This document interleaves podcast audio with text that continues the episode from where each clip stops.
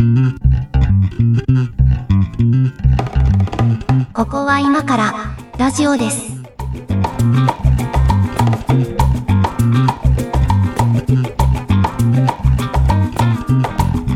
こは今からラジオです。お相手は上書きです。小屋敷です。今日はね、ちょっと話長くなりそうなんで、ちょっと早速もうトークテーマ行きたいと思うんですけど、あのトークテーマリクエストを事前あの事前にいただいたやつなんですが、えー今日はですね、税金の話です。来ましたよ。みんなの大好きな。好きな人いないでしょ、税金。国税庁の人だけでしょ。国税庁の人すら多分好きじゃないよ。あの払うのは好きじゃないでしょうね。ね。うん、国税庁の人はどう思ってんでしょうね、自分のあの給与明細から毎月引かれてる税金のことを。うんまあ彼らはその別に高級取りでもなくて、確かに、ね、普通に公務員だと思うん公務。員もそこまでですもんね、今ね。だからなんか特に何の考えもないと思うんですけど、うんなんか僕一握りなんかすごくえっ、と税金の取り立てに生きがいをかけてる人がいたりするのかなっていう。ま丸さんみたいな話ですか？そうそうそうそうそうえーそうですね、税金関係の話、何からいこうかな、これいっぱい語りたいことあるんだけどな、まあでも、今だったらあれですね、インボイスですね。インボイスね。うん、結構困ってるというか、どうしようかなと思ってるんですよ、インボイス制度。まあ、あの、個人事業主とのお付き合いとかがあると大変だよね。そうなんです。あのーまあ、これ、えっと、インボイス制度が何なのかっていうのをちゃんと説明すると、それだけで結構時間使っちゃうんですけど、全く分かんない人もいると思うので、なんとなくざっくりとだけ説明すると、えっと、普通、企業の、えっと、事業活動っていうのは何かを仕入れて何かを売ったりとかうん。してるわけですけど、まあ、例えば、まあ、なんか、物を仕入れましたの時に、はこう、仕入れ代金を払う時に消費税払ってるわけですよ。そうですね。うん消費税払ってます。で、えっと、それを売るときにもお客さんから消費税もらってるわけですよ。うん。で、こう払った分ともらった分があるから、払った分ともらった分の差額を納めなさいっていうのが一応原則なんですけど、うん。まあ、100円で仕入れました。えー、と100円のものを仕入れましたの時は110円払ってます、仕入れ先に対して。うん。で、これを、えっと、1000円で売りました。だいぶぼったくってるけど、うんえっと、1000円で売りました。で、お客さんから1100円もらいました。そうすると税金の分としてもらったのは100円だから、100円のうち10円はもう仕入れで払ってるから、この差額の90円を納めなさいという話になってるわけですよ。原則としてはね。原則としてはこうなんですけど、現状、その、えっと、免税事業者というカテゴリーがあって、はいはい。消費税を納めなくていいですよというカテゴリーの人たちがいて、これは、えっと、まあ、いいろいろ条件はあるんですけど、まあ、ざっくり言うと、えっと、創業して間もない人とか、うんうん。創業して間もない個人事業主とか、えっと、フリーランスとかでやってて、えっと、売上が年商1000万未満とかの人たちは、まあ言ったら、こう、そんなに大きな規模の事業でもないし、始めたばっかりで大変だったりもするから、まあ払わなくていいよっていう消費税が免除されてる人たちがいるわけです。うんうん。で、これは、その、差額の90円だけ、例えばうちが納めればいいってことになってるのは、その、うちが払った10円を、払った先がまた10円納めてくれるから、えっと、差額だけでいいよってことになってるんですけど、現状この10円を払っていない小規模事業者という人たちもいるわけですよ。うん。で、これは別に払ってないからダメっていう、こう、法律違反をしてますよねとかっていう話じゃなくて、全然それは制度として認められてるからいいんだけど、うん。現状そうなってますと。だけど、多分まあこれ国としても税金をちゃんと取りたいというか、あの、収入を確保したいということなんでしょうけど、やっぱダメよと。その、あの、小規模事業者だろうが何だろうが、やっぱ消費税ちゃんと納めてくださいと。いうことが言い,、うん言いたいんでしょうが、その、えっと、登録事業者というのになってないところから仕入れた分については、その差額認めませんよと。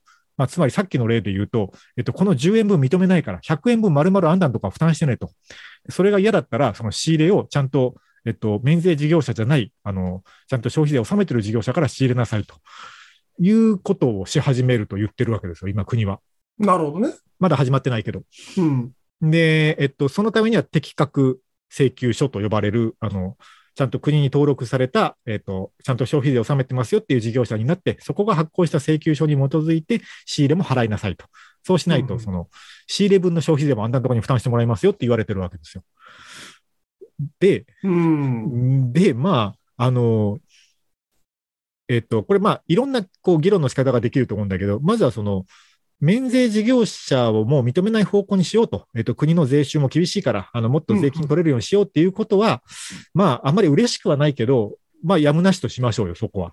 うん。消費税はまあね、あの、払わなきゃいけない税金なんだから。まあ、およしとしましょうよと思うんだけど、うんあ、の、だったらもう普通に課税しますって言えばいいと思うんですよ。全全部に課税しますよと。うんあのたただ課税しますよって言えばいいんだけど、別にこの免税制度をなくしますとまでは言ってないんですよ。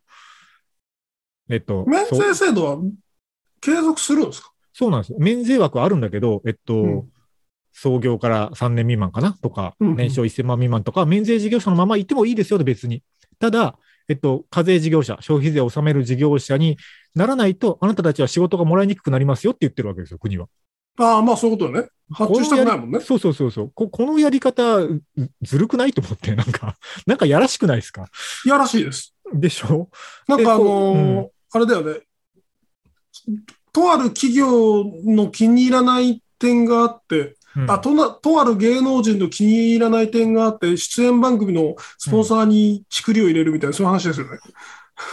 あ、まあ、あの、いやらしさの種類としては近いものを感じる。ね。うんうん。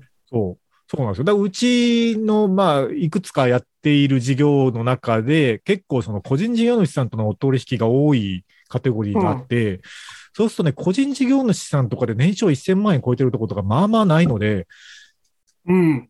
まあ大体現状では、こう、免税事業者なわけですよ。うん。うん。で、そこから請求書もらって、そこに対して払ってるものとかが、仕入れとして消費税分が認められませんってなると、こう丸々うちが、こう、納税しないといけなくなるわけですよ。まあそうだよね。そこの負担がうちに来るのおかしくないと思うし、やっぱり。うん。なんかね、言い分としては本来そうだからっていう話なんですけど、いえいえ、そう、そうなんだけど、本来そうなんだけど、その、免税制度ごとなくしますだったらまだわかるんですよ。うん。だったら、その、えっと、仕入れ先と、えっと、うちとが、まあ、適正に、こう、消費税を分担し合えばいいだけの話なんだから。うん。えっと、その免税枠は残したまんま、免税事業者と引き続き取引するんだったら、お前んとこが全部負担せよっていう制度は、え、それうちに来んのっていう感じがやっぱするんですよね。なんでかなと思って。内訳は知らないけど、満額ちょうだいでっていう話で、そうそうそうそう、そういうことです、そういうことです。そういうことです。いや、なんか、いろんなパワーバランスでこういう税制に落ち着こうとしてるんでしょうが、うん。なんか不利益被る人いっぱいいそうだな、これはと思ってな。これやって喜ぶ人って誰なんですかね？会計事務所とかじゃないですかね。税理士さんとか。いやこの法案を作ってさ、なんかその、なんだよ、こう、制度をうん改正させようとする勢力が強かったっていうことですよね？そうだ、だ、誰のためにやってるんだろうなとそう。誰が得したんだろう、これ？まあ、納税額増えるのかな？これっていう気もするんですけど。でもさ、さっきの例えで言ったらさ、うんその、なんだろう、免税事業者の支払う義務がある分って、やっぱり、はいその上段に比べたら少ないわけじゃないですか。まあそうなんですよ。そうなんですよ。ね。うんなんか、プラス5%とかしたいみたいな、うん。そういう話、そこまで切迫してましたっけっていう。うん、だからこれ、だから現実的にどう対応するかなって考えたときに、えっと、まあね、これ、もし今までとお取引先を変えないとする、まあ変えられないものが多いんですけど、実際うちの場合は。うん、まあ、うん現実的に変えないとすると、その消費税分負担がどれぐらい増えるかって計算するとね、まあまあ割とびっくりする金額になるわけですよ、年間で言ったら。うんそう。で、あ、そんなに増えるんだってなったらどうするかっていうとね、もうあと値上げぐらいしかないんですよね。その分利益額増やさないと納税できないよねってなってくまあるから。そうだね。そう。で、結局損するの誰かっつうとね、うちの取引先ですからね、お客さんですからね。そうだね。同じもの売ってるのに値段上がったよってなってくるからね。ななんだかなってなってるっていう感じです。なんだかなですな。これに関しては。うん。あと、こう、あの、もうそもそも論として、ちょっとインボイスはいろいろ言いたいことあったんで最初に言いましたけど、うんあの、そもそも論として、あの、税金のことってどこも教えてくんなくないですか、うんなんか、あの、うん大人になる過程で。どっかやっなんか、てんすかね？今なんかそうういう義務教育とかの中で。なんかあるんでしょ？その、えっとね、税高校の、高校の家庭科だったかな、うんなんか金融教育みたいな項目ができたっていうのはニュースになってましたけど、でもなんかさ、その、投資とかそういうことじゃないよね？そうなんですよ。その別に投資はしたい人がすればいいし、しなくても生きていけるけど、税金って全く知らなくても請求が来るじゃないですか。そう。払わなきゃいけないじゃないですか。まあ言ったら罰金じゃん。いやいや、それはちょっと言い過ぎじゃないから。いや生きてる、まあ生きてるぜでしょ？生き生きてる、生きてることに対してね。あの罰金だからかなんかその罰金じゃないけど、まあ、かかるそお金だから、ね。そこなんか納得して払いたいじゃない？罰金にしたって。なん納得してないわけでもないですよ。あの世の中に税金は必要だなとは思うけれども、うんけれども、その、まあ、そもそも仕組みがだいぶ複雑になってるし、うんあのそういう仕組みになってんだっていうことをどっかがちゃんと教えるプロセスがあった方がいいんじゃないのかなっていう気がするんだけどね。いや、それ、それはそうよ。うんあの、えっと、個人事業主か、もしくは経営者側かっていう、えっと、生活がもう随分長いんですけど、うん。そんな規模は大きくないながらも、一応その雇用されてるかされてないかでいうと、されてない側の方が長いんですけど、うん雇用されてない側の生活をちょっとやると、その税金の負担ってめちゃめちゃでかいことがよく分かってくるので、数字で。うん。これだんだ直んや接払わされるしね。そうそうそう。だんだんやむなく身につけざるを得ないじゃないですか。損損していくの嫌だから。やむなく身につけてきた感がすごくあるんですけど、多分こう普通にそのずっと新卒で入社した会社で、あの、サラリーマンとして働いてますだったら、そんなにね、切迫して勉強しようとか、これ身につけないと自分が損するみたいな感覚ないと思うんですよ。そうね。サラリーマンの多分その、なんだろうな、初任給の、えっと、手取りと、現実の、あ手手取り、め明細見て、手取りの違いがね。うん、税金というものの存在を知り、はい。えっと、次の5月からは全く意識しなくなるじゃん。そうそう。まあそういうことですね。ううんん。いや、あれだからね、まあ、効率的な徴税という意味ではいいんでしょうけど、その、給与の天引きっていう仕組み、取りはぐれないという意味ではいいのかもしれないけど、あれ分かりにくくしてると思うんですよ。なんか自分がいくら納税してるかが。とかね、あれも保険料とかもそうだけどさ、うん。なんかいろんなものを分から分からなくしているので、無駄に保険に入ったりうん。はするじゃない。しますね。うん。なんかこう、ちゃんと説明するとか。うん僕ね、これ、両方思うんだけど、両方思うんだけど、その、なんか税金を自分がいくら納めてるのかとか、何をしたらどれだけ税金かかるのかみたいなことを身につける意味では、あの、全員確定申告した方がいいんじゃないかっていう気もちょっとするんですよ。まあね、うん大変だけどね、うん大変だし、多分できない人が出てくるんですよ、致命的に。うん 一方ではそう思うんだけど、一方ではそう思うんだけど、毎年確定申告してる身分としては、あの、もうなんであんなめんどくさいことさせるねんと、毎年。うん。で、もうマイナンバーだかなんだか知んないけども、全部渡すから、あの、口座情報も全部渡すから、もう全部管理してくれと、お金の出入りを。で自動的に計算してもう引いといてくれと、口座から。というふうにも片方では思いますね。うん、そうね。うん。なんか、ほら、なんかもうテクニック的なことがいっぱい生じるじゃないですか。なんか、そう。そうだね。ああいうなんかテクニックとかに走らないと節税できないとかっていうのもなんかバカらしいなと思うし。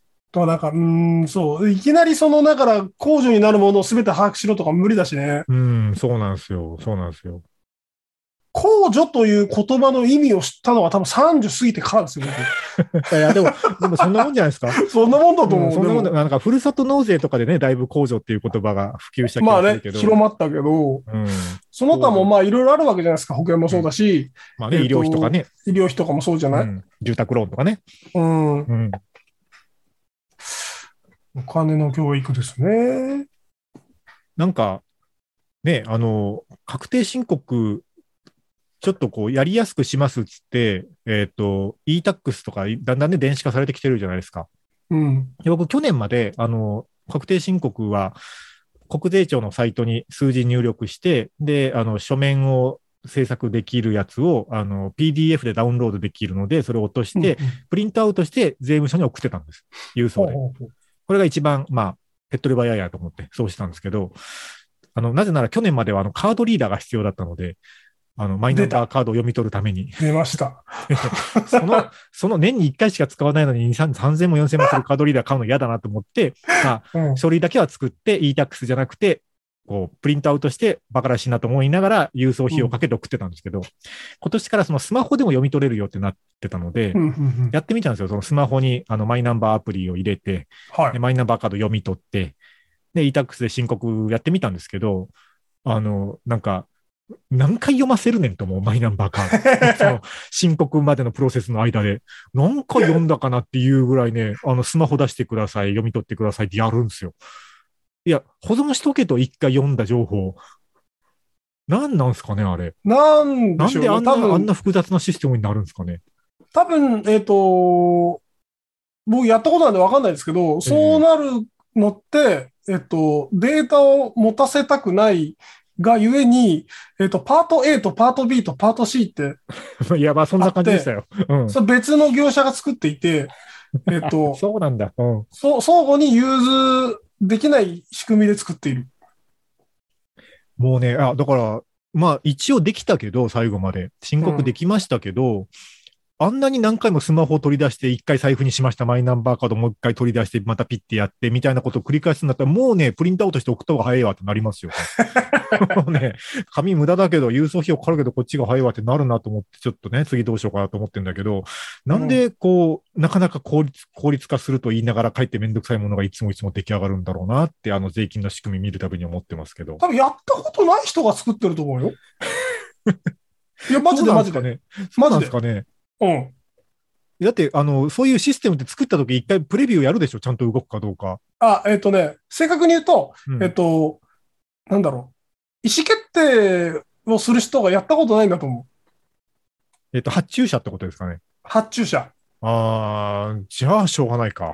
うん。いや、本当にそうで、えっと、うん日本全国あまねく、その、ルールなり、制度なりを設計してる人は、その利用者の立場になったことほとんどないですよ。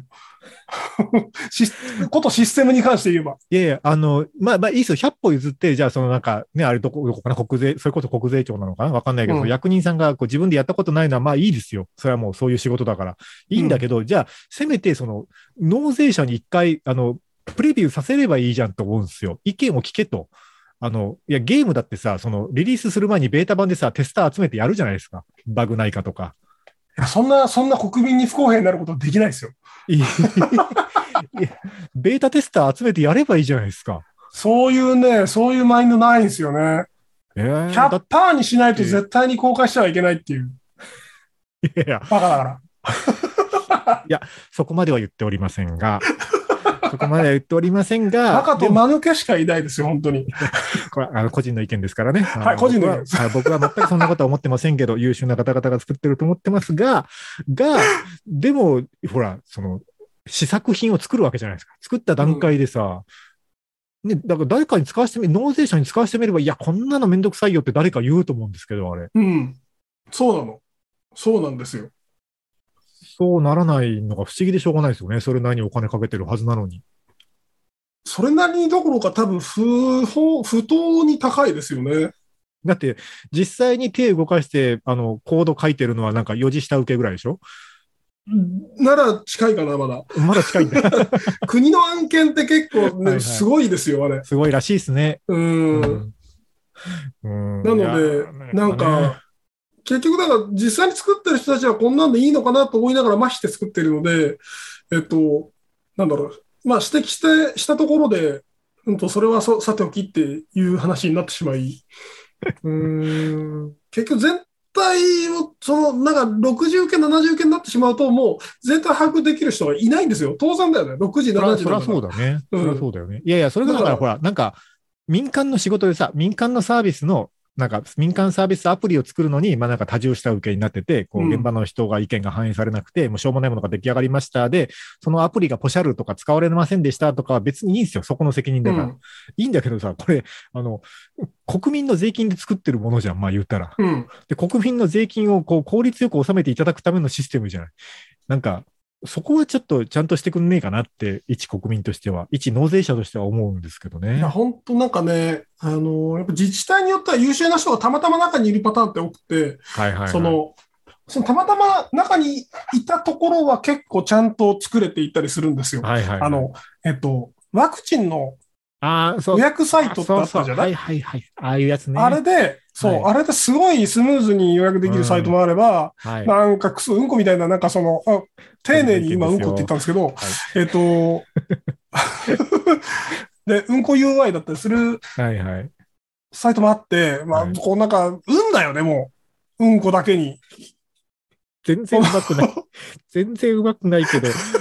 あのだ、から、自治体の中にそういうのが得意な人がいるとか、主体の中にいるかどうかっていう運ゲーなんですよ。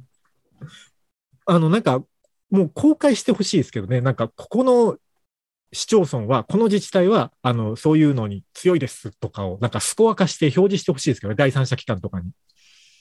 ああ、そういうのいいね。そういうの大事だね。そう、そこの町に住みたいです、できれば。うん。うん。だし、なか、なんんか、僕らの IT の技術者いないですみたいな自治体にあんまり行きたくないよね。えっと、ほら、なんだっけ、エストニアとかはさ、あの、バーチャル国民みたいななんか、あの、発行してるじゃないですか、ID を。ほで、エストニアで法人作ったりとかは、あの、こう海外からでもなんかネット経由で簡単にできるみたいな、法人登録とかも全部オンラインでできるからみたいになってて、法人税稼ごうみたいにやってるじゃないですか。あれってこう小さい国の生き残り方としてすごいいいと思うんですけど、だから市町村とかでも、その、もういいですと、あの、もう実際住んでなくてもいいから、住民票だけ置いてくださいと。その代わり手続き全部オンラインでできますみたいな自治体が出てくれば、もうそこに全然住民票移しますけどね。う。セキュリティについての懸念があると総務省からお達しがみたいな話だよね。そう、そうなってしまう。いや、ほら、なんか、あの、全然ジャンルは違うけどさ、もう、あの、えっと、なんだっけ。えっと、子育て政策の明石市とかさ、はいはいは。ないんかもう、あの、知らんがなってやってるとこあるじゃないですか。うん。もう、その、喫緊の課題があるんだから知ら局なんかなんかごちゃごちゃしてるよね。なんかごちゃごちゃしてるけど、まあなんか結果的にもうなんか知らんがなでやってるじゃないですか。うん。でもあれは民主主義だから、もう市民がそれを支持してればいいんですよ。いいじゃないですか。そうそうそう、そうそう。結局。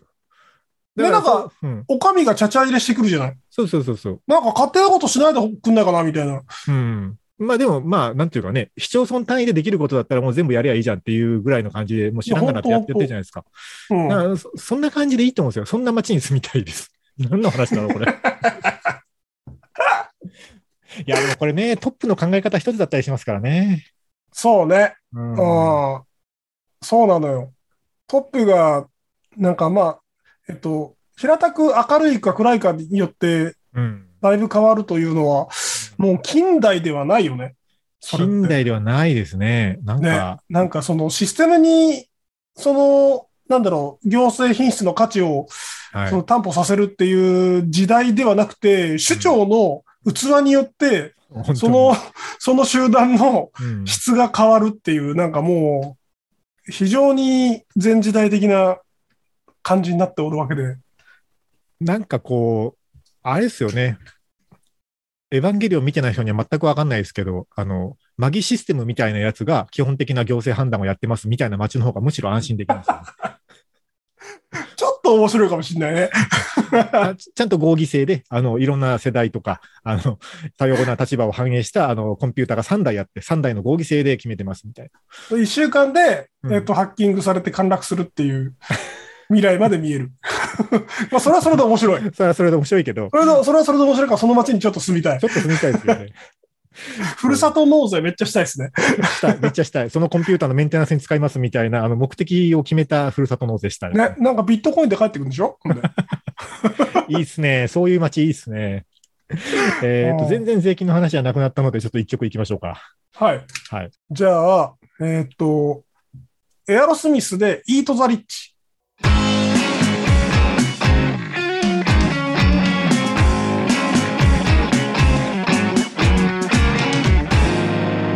ここは今からラジオです。おおなるほど。なんか、こういう、なんでしょうね。ハングリーさがな足りないですね。ハングリーさ？ああ、なるほどね。ええ。うん。なんか階層構造が決まっちゃってるから。お金だっていう、お金欲しいみたいなことを言うのがちょっとこう、はしたないみたいなのあるじゃないですか。日本人文化として。そう、なんかね、みんな違ってみんないいんだとかさ、年収うん200万でも幸せに暮らせるんだみたいな。そう。なんか、ね、和をもって尊しとなすの聖徳太子はまだ生きてるのか、令和の時代にっていう感じがするんですけど、なんか、うんもうちょっとハングリーさあってもいいのになって思うんそうねそうです。けどね。うん。だからまあ税金に詳しくなるとかもさ、はいはい。なんか、あの、ちょっと若い自分だと、はい。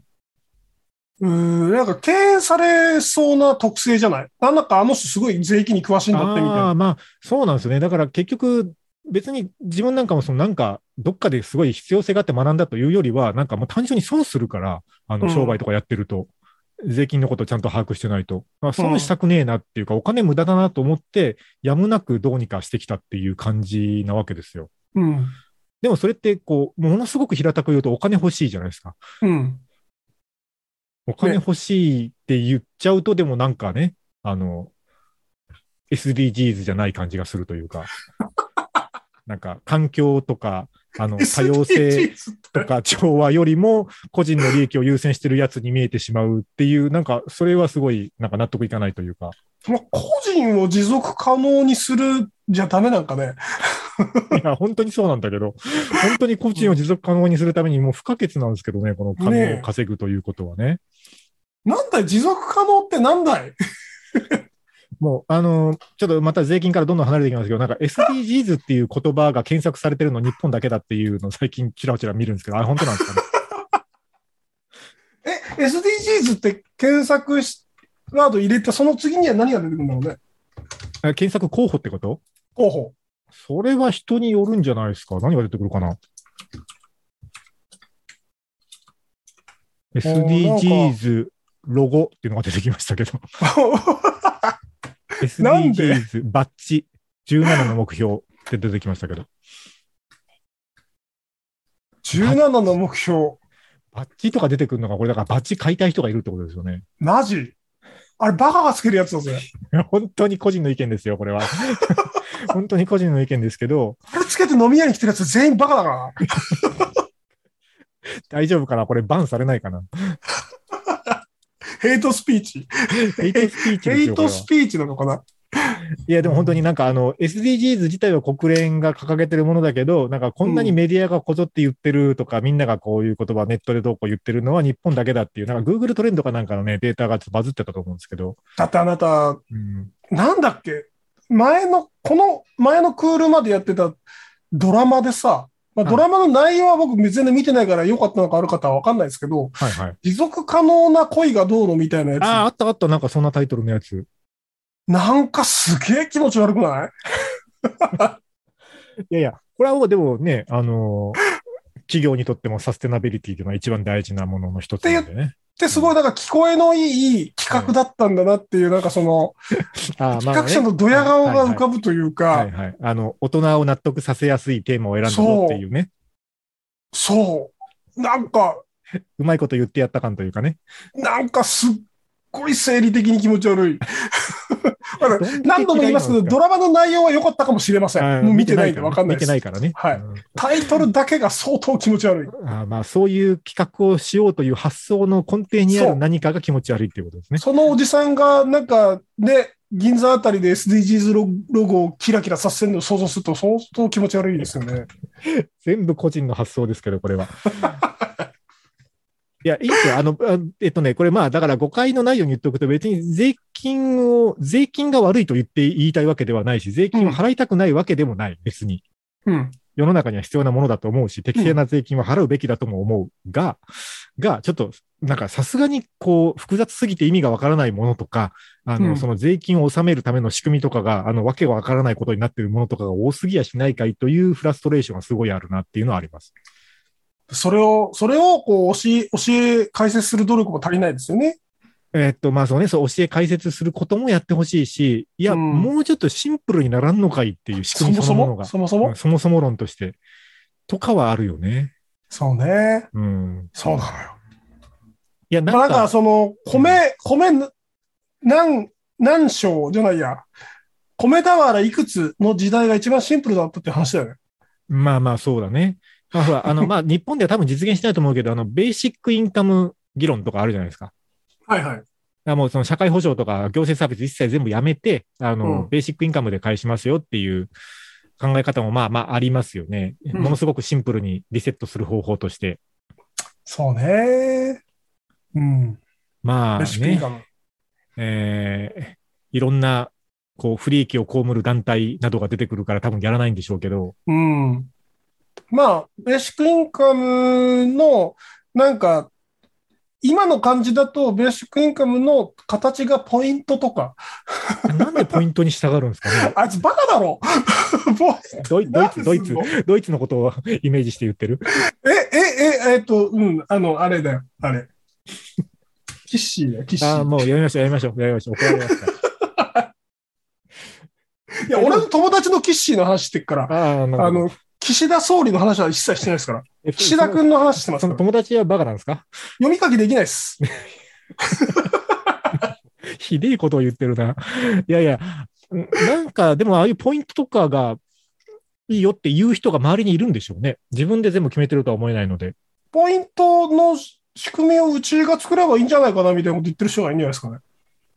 ああ、でもなんかそこ、見えてないだけかもしれないけど、じゃあどっかの、その、団体とか企業がそれですげえ得してるのかな、ポイント制度を作ることで。いや、そういう仕組みを高値で売ることで生き延びている企業ってたくさんあって、仕組みを売ってるのか。そう。あの、もう、すでに作ったものなんだけど、これ5000兆円かかるんですよねって言って、そっちも今かけてないと思うけど、まあまあ、そんなイメージの話ね。そんな大金をふっかけて、そうですかって、もう別にあの、発注する側は分か分かってないからさ、いや、だから、これもさ、そのもうなんか客観的に考えても、どうしても現金とかじゃなくて、何かしらのポイントで、こう、国民になんか配りたいんだったらさ、もうなんか、そうだな、なんでもいいけど、えっと、楽天ポイントか、ペイペイか、うんなんか、ANA マイレージか、なんか、どれか、どれか選んでください。どれかで返しますって、既存の仕組みでやるのがさ、多分、早いじゃないですか。どれか持ってるから、みんな。あでも結局、あの、なんだろう、マイナポイントとかも既存のポイントに置き換わるんだよね。そうなんですよ。そうなんですよ。結局、どれがいいですかって選ぶやつがあって、あのマイナポイントもわけわかんなかったんだよね。わけわかんなかったですね。ね。僕ね、あれね、あの、自分はオンラインで多分申請したと思うんですけど、何人かその、こう、おおじさんに、こう、マイナポイントの受け取り方がわかんないから、そう教えてくれっつって、うんそのおじさんができる方法を探した結果、なんかね、コンビニのコピー機でね、なんかできるんですよ、あれ。マイナポイントのその受け取り申請が。あの、コンビニのマルチコピー機って今すごいなんか多機能になってて、そういう行政の申請とかもできるじゃないですか。うんでなんかそのマイナンバーカードを持って、そのマルチコピー機、セブンイレブンとかに行くと、なんかそれ選べるんだけど、あれね、めっちゃ複雑なんですよ、あのマルチコピー機でやるやり方。これはおじさんには無理だわと思って、で、一緒にやってあげたんですけど、でもその、とにかくその、なんか、何ポイントで受け取りたいかを選ぶ画面よ。あの、めちゃくちゃあるんですよ。なんか、世の中にあるポイントなるものが。みんなバカじゃないのと思って、ポイント作ってるも本当にんね。。うん。何ページもありましたよ。だからその何ページもあるやつを一回全部見てから、あの、また戻ってこれってやんなきゃいけないんですけど、すげえなと思って、この仕組み。あれ、バカだよね、あれ。本当に。なんか、本当にキャッシュレスとか推進するつもりがあるのかな、この国はって思いましたけどね。いや本当にす、なんかその、うん、特定のポイントと、しにしかできないって言われると、その公平性がないからっていう話なんでしょうけど、まあだから世の中に存在するあらゆるポイントで受け取れるようにした結果そうなったんでしょうけそど。うそうそう。じゃあ、その、うん岩崎ポイントカードにも入れられるのかっていう話なんですよ。入らないでしょうね。入らないと思いますよ。入らないじゃない。入らないと思いますよ。で片手落ちというか、なんかどっかで足切りをするんだったら別にもう上の方で足切りしていいじゃんってそうそう思うんですけどね。いやーでもだからそういうことなんだよね。の普及率が8割あるからこれでいいじゃんっていうことにならんのでしょうね、行政のサービスっていうのは。ならんのでしょうね。だったらもう紙幣でいいよ。うん。いやもうあんなことするぐらいだったらもう本当にね、あの最寄りの市町村の窓口にあの商品券5000円分を受け取りに来てくださいでいいと思うんですよ。うん。はるかにシンプルですよ。窓口の人は大変だけど。まあ、うん殺到しそうだけど。だってそうだけど。うんうん。いや、そんなんもさ、なんか、もう、あの、商品券事業も好きじゃないですか、自治体って。好きだね。商品、なんか商店街だけで使いますみたいなやつとか。いや、あれはあれでいいと思うんだけど、この間商品券で車買った人いたでしょ。本当に、そうそうそうそう。だあれはその商品券がね、思ったほど売れ行きが良くなかったから、もう誰でも好きなだけ買っていいですよってやった結果そうなったみたいなね。無計画にやるからだよな。そう。あれもさ、そのなんか、こう、市町村名は伏せますけど、その市町村によってはすごいプレミアム率がなんかもう10倍とかなってる。なんか1000円で1万円分使えますみたいな、なんかとこもあったりするわけですよ。で、そういうとことかは、なんか発売日、しかもそれがなんか、発売の場所がなんか下手に商工会とかだったりするもんだから、はいはい。商工会とかが開く時間にみんながこう市民が行列作るみたいなはことになったりしてるわけですよ。なんか、あうんなんかいろいろおかしいなと思って。パチンコ行くより割がいいもんね。まあまあまあね。うんそうパチンコ行く人が行くんですよ、多分。なんかやりようあるじゃないですか。そんなことでさ、こう、まあ、例えばじゃあ行列を回避しようっていう、こう、ここの一点だけにおいてもさ、なんか、うん何？えっ、と、じゃあ例えば運転免許証の番号の下一桁の人で振り分けるとかさ、例えば、なんか、はいはいはい。あるじゃないですか。そういう方法。奇数の人だけですよとか、なんか、生年月日とかね。うん、なんか生年月日とかでもいいですよ。なんかね、そういう感じでこう、なんか、なんか方法あるのにさ、もうちょっと考えてやろうぜっていうことがすげえ多いなと思うんですよね。まあだからその、知恵者って世の中にそんなにいなくて、やっぱり知恵者がいないところで、バカが頭突き出して考えたところで、ろくなことにはならんのですよね。ちょっと曲に行きましょう、これは。あの、いろいろ良くない気がする。えーっとね、そうだな。どっちにしようかな。じゃあ、アバでマネーマネーマネー。ここは今からラジオです。ラジオです。あのいい、っすね。口が悪くなりすぎる話題だってことがよくわかりました。いや、ちょっともう、うんあの、うん、あの、ちょっと昨日寝不足であんま、こうね、思考がうまく働いてないん何か何かで、言い訳をしよる。言い訳をしておるけれども。まあまあ、あの、もう一個その、やっぱ税金とかに関心を持つというか、あの、うんちゃんと教えてほしいとかもそうなんだけど、あなんかうんお金を稼ぐ体験っていうのをやっぱちっちゃいうちからできるだけしといた方がいいと思うんですよね。なんかあの、保育園とかでお店屋さんごっことかやんなかった？あったけど、あったけど、なんかやっぱりその、こう、リアルにお金を扱わせることが、やっぱなんか子供とかのうちはまだ、なんかね、こう、まだ早いみたいな。うん。なんかせいぜいあって、その、ほら、あれですよ、遠足のおやつは300円までみたいな。ああ、自そうね分でお。金を使う訓練としてそれはやりますみたいな。マネジメントするみたいなうね。ん。いや、それは使う方だから、使う方じゃなくてうん稼ぐ方もなんか、あるじゃないですか。えっと、なんか、わかんないけど、アメリカとかだったらさ、その、こう、子供たちが自分たちでお小遣い出し合って、こう、レモン買ってきて、レモネード作って売るみたいなさ。ああ、やるね。よくこう、あ本当にあるのかどうか知らないけど、こう、なんか海外ドラマとかであるやつあるじゃないですか。あの、バイカーが山ほど押し寄せるやつね。そうそうそうそう。よく面白動画で見るやつ。はい。あああいう体験とかをなんかやって、なんかお金稼ぐ、稼ぐ方と使う方を両方やってみないとわかんないと思うんですよね。そうだね。うんもうちょっとなんかお金を稼ぐことに貪欲でもいいのになと思いますなんか。子供にお金にその触れさせたら、汚いとか危険とかなんかそういうい謎のイメージってあるじゃない。うんうん。何なんでしょうね、あれ。やっぱりなんか製品という言葉が良くないんですよ。ああ、清く貧しいで製品？うん。なんかあれが是とされている以上、なんか品は性でないといけないですよ。あの、なんか、逆、裏返しで言うと、あの、金持ちがもっと上品だったらいいと思うんですよ。ああ、与沢翼さんの話ですか？いやいやいや。あの、特定の誰とは言いませんけど、その、お行儀の悪い金持ちが、やっぱ目につくんじゃないですか？一般の人から見て。六本木とかにいっぱいいるやつね。まあ知らんけど、その、お行儀の悪い金持ちが目に入るから、やっぱなんかね、金持ちは意地汚いじゃないけど、なんか、そういうこう、まあ妬みも入りつつの、やっぱお金に対するイメージの悪さみたいなのがあるので、やっぱ金持ちは、ああれですよ、えっ、と、なんだっけ、中世貴族のノブレス・オブリージュですよ。はいはい。持つものはそれなりの品を身につけなさいじゃないけど、どね。責任が伴うんだと。いうことで、なんか、あ金をも、金持ちの皆さんがもうちょっとね、あの、あと憧れられる存在で、あの、品よく過ごしていただけるといいんじゃないかと思いますけど。今の、あの、小学生のかんナンバーワン金持ちで想像するの多分ヒカキンだと思うのよ。いや、いいけど、いいと思いますよ、別にそれはそれで。まあ、ヒカキンが上品か下品かというと比較的上品な方だと思うんですけど、まだね、まだ上品な方じゃないですか？うん。うんヒカキンさんにお金の教育をしてもらえばいいんじゃないの？ああ。そうそう、あの、なんか、金持ちのその品の良さって、やっぱ稼ぎ方よりは使い方に現れるじゃないですか。うん。だから金の使い方をちょっと、なんか、あの、見せてあげてほしいですね。まあそこで言ったらヒカキンさんはあんまりいい使い方しないけ そうだけど、ピザ100枚頼んだりしてるからね。まあ、それはそれでいいん100万だけど。円でなんか宝くじたくさん買ってみたみたいなね。いや、あれは、違う違う、あれは、あの、あ違うんですよ。そこなんですよ。YouTuber が宝くじ100枚買ってみたは、これ多分経費だから、事業経費ってっていうのを説明した方がいいんだよね、多分ね。そうそうそう。だからこれは俺はただ無駄遣いしてんじゃなくて、これは事業経費だからっつって、確定申告動画を年に1回上げてもらったらいいんじゃないですか。やべえな。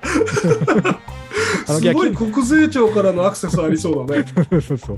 あの、こう、俺が買った車も、あの、ピザ1000枚も、宝くじも、これ全部事業経費だからっつって。ほら、さ最近ほら、あの、なんか、なんだっけ、あの、競馬で高額当選した芸人がさ、なんか、あはいはいはい訴訟を起こしたみたいなニュースになったじゃないですか。なんか、その、それまでの負けは投資にな当たらないっていうね。そうそうそうそう。だけどこう、それをネタにして、こう競馬新聞で記事書いたり、YouTube やったりして稼いでるっていう生計の立て方なんだから、はい。そこは経費に認めてくれよみたいな訴訟みたいなやつとかは、結構今風だなと思うんですよね。確かに。うん。だからその、なんていうのかな、こんなのほら、時代とともに変わってくるからさ、なんかうん YouTuber みたいな仕事のあり方が多分想定されてない法律と制度で今動いてるから、うんうんだからその、こう負け馬券なんていうのを経費にするっていう発想自体が多分ないと思うんですよ、税務署に。そうだね。うんうん。だけど、まあまあ、こう、我々の感覚からすると、まあまあ、確かになっていう気もするじゃないですか。あと、電子通貨とかもね、そうそうだね、確かにそうだ。うん雑品なんだよ、あれ。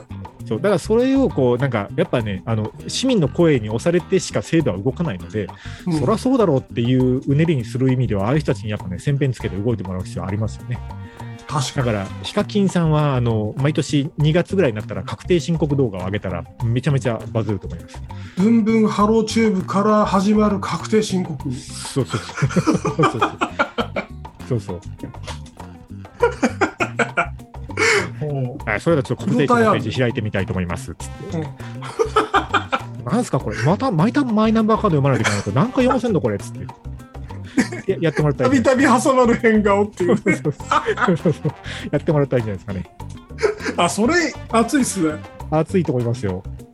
ねまあ、なので、税金のことについてあの確定申告動画を上げてくれる YouTuber さんがいたらいいんじゃないかっていう結論で今日はどうでしょうか。そうだね。はい。そうだね。えーわかんないけど、そうだはい、ねい。つものごとくわけのわからない話で終わりましたけども、えっと、番組へのメッセージと、えートークテーマ投稿は、えー概要欄に貼っておきますので、引き続きお待ちしております。よろしくお願いします。お願いします。じゃあ今日もこれぐらいにしましょう。ありがとうございました。どうした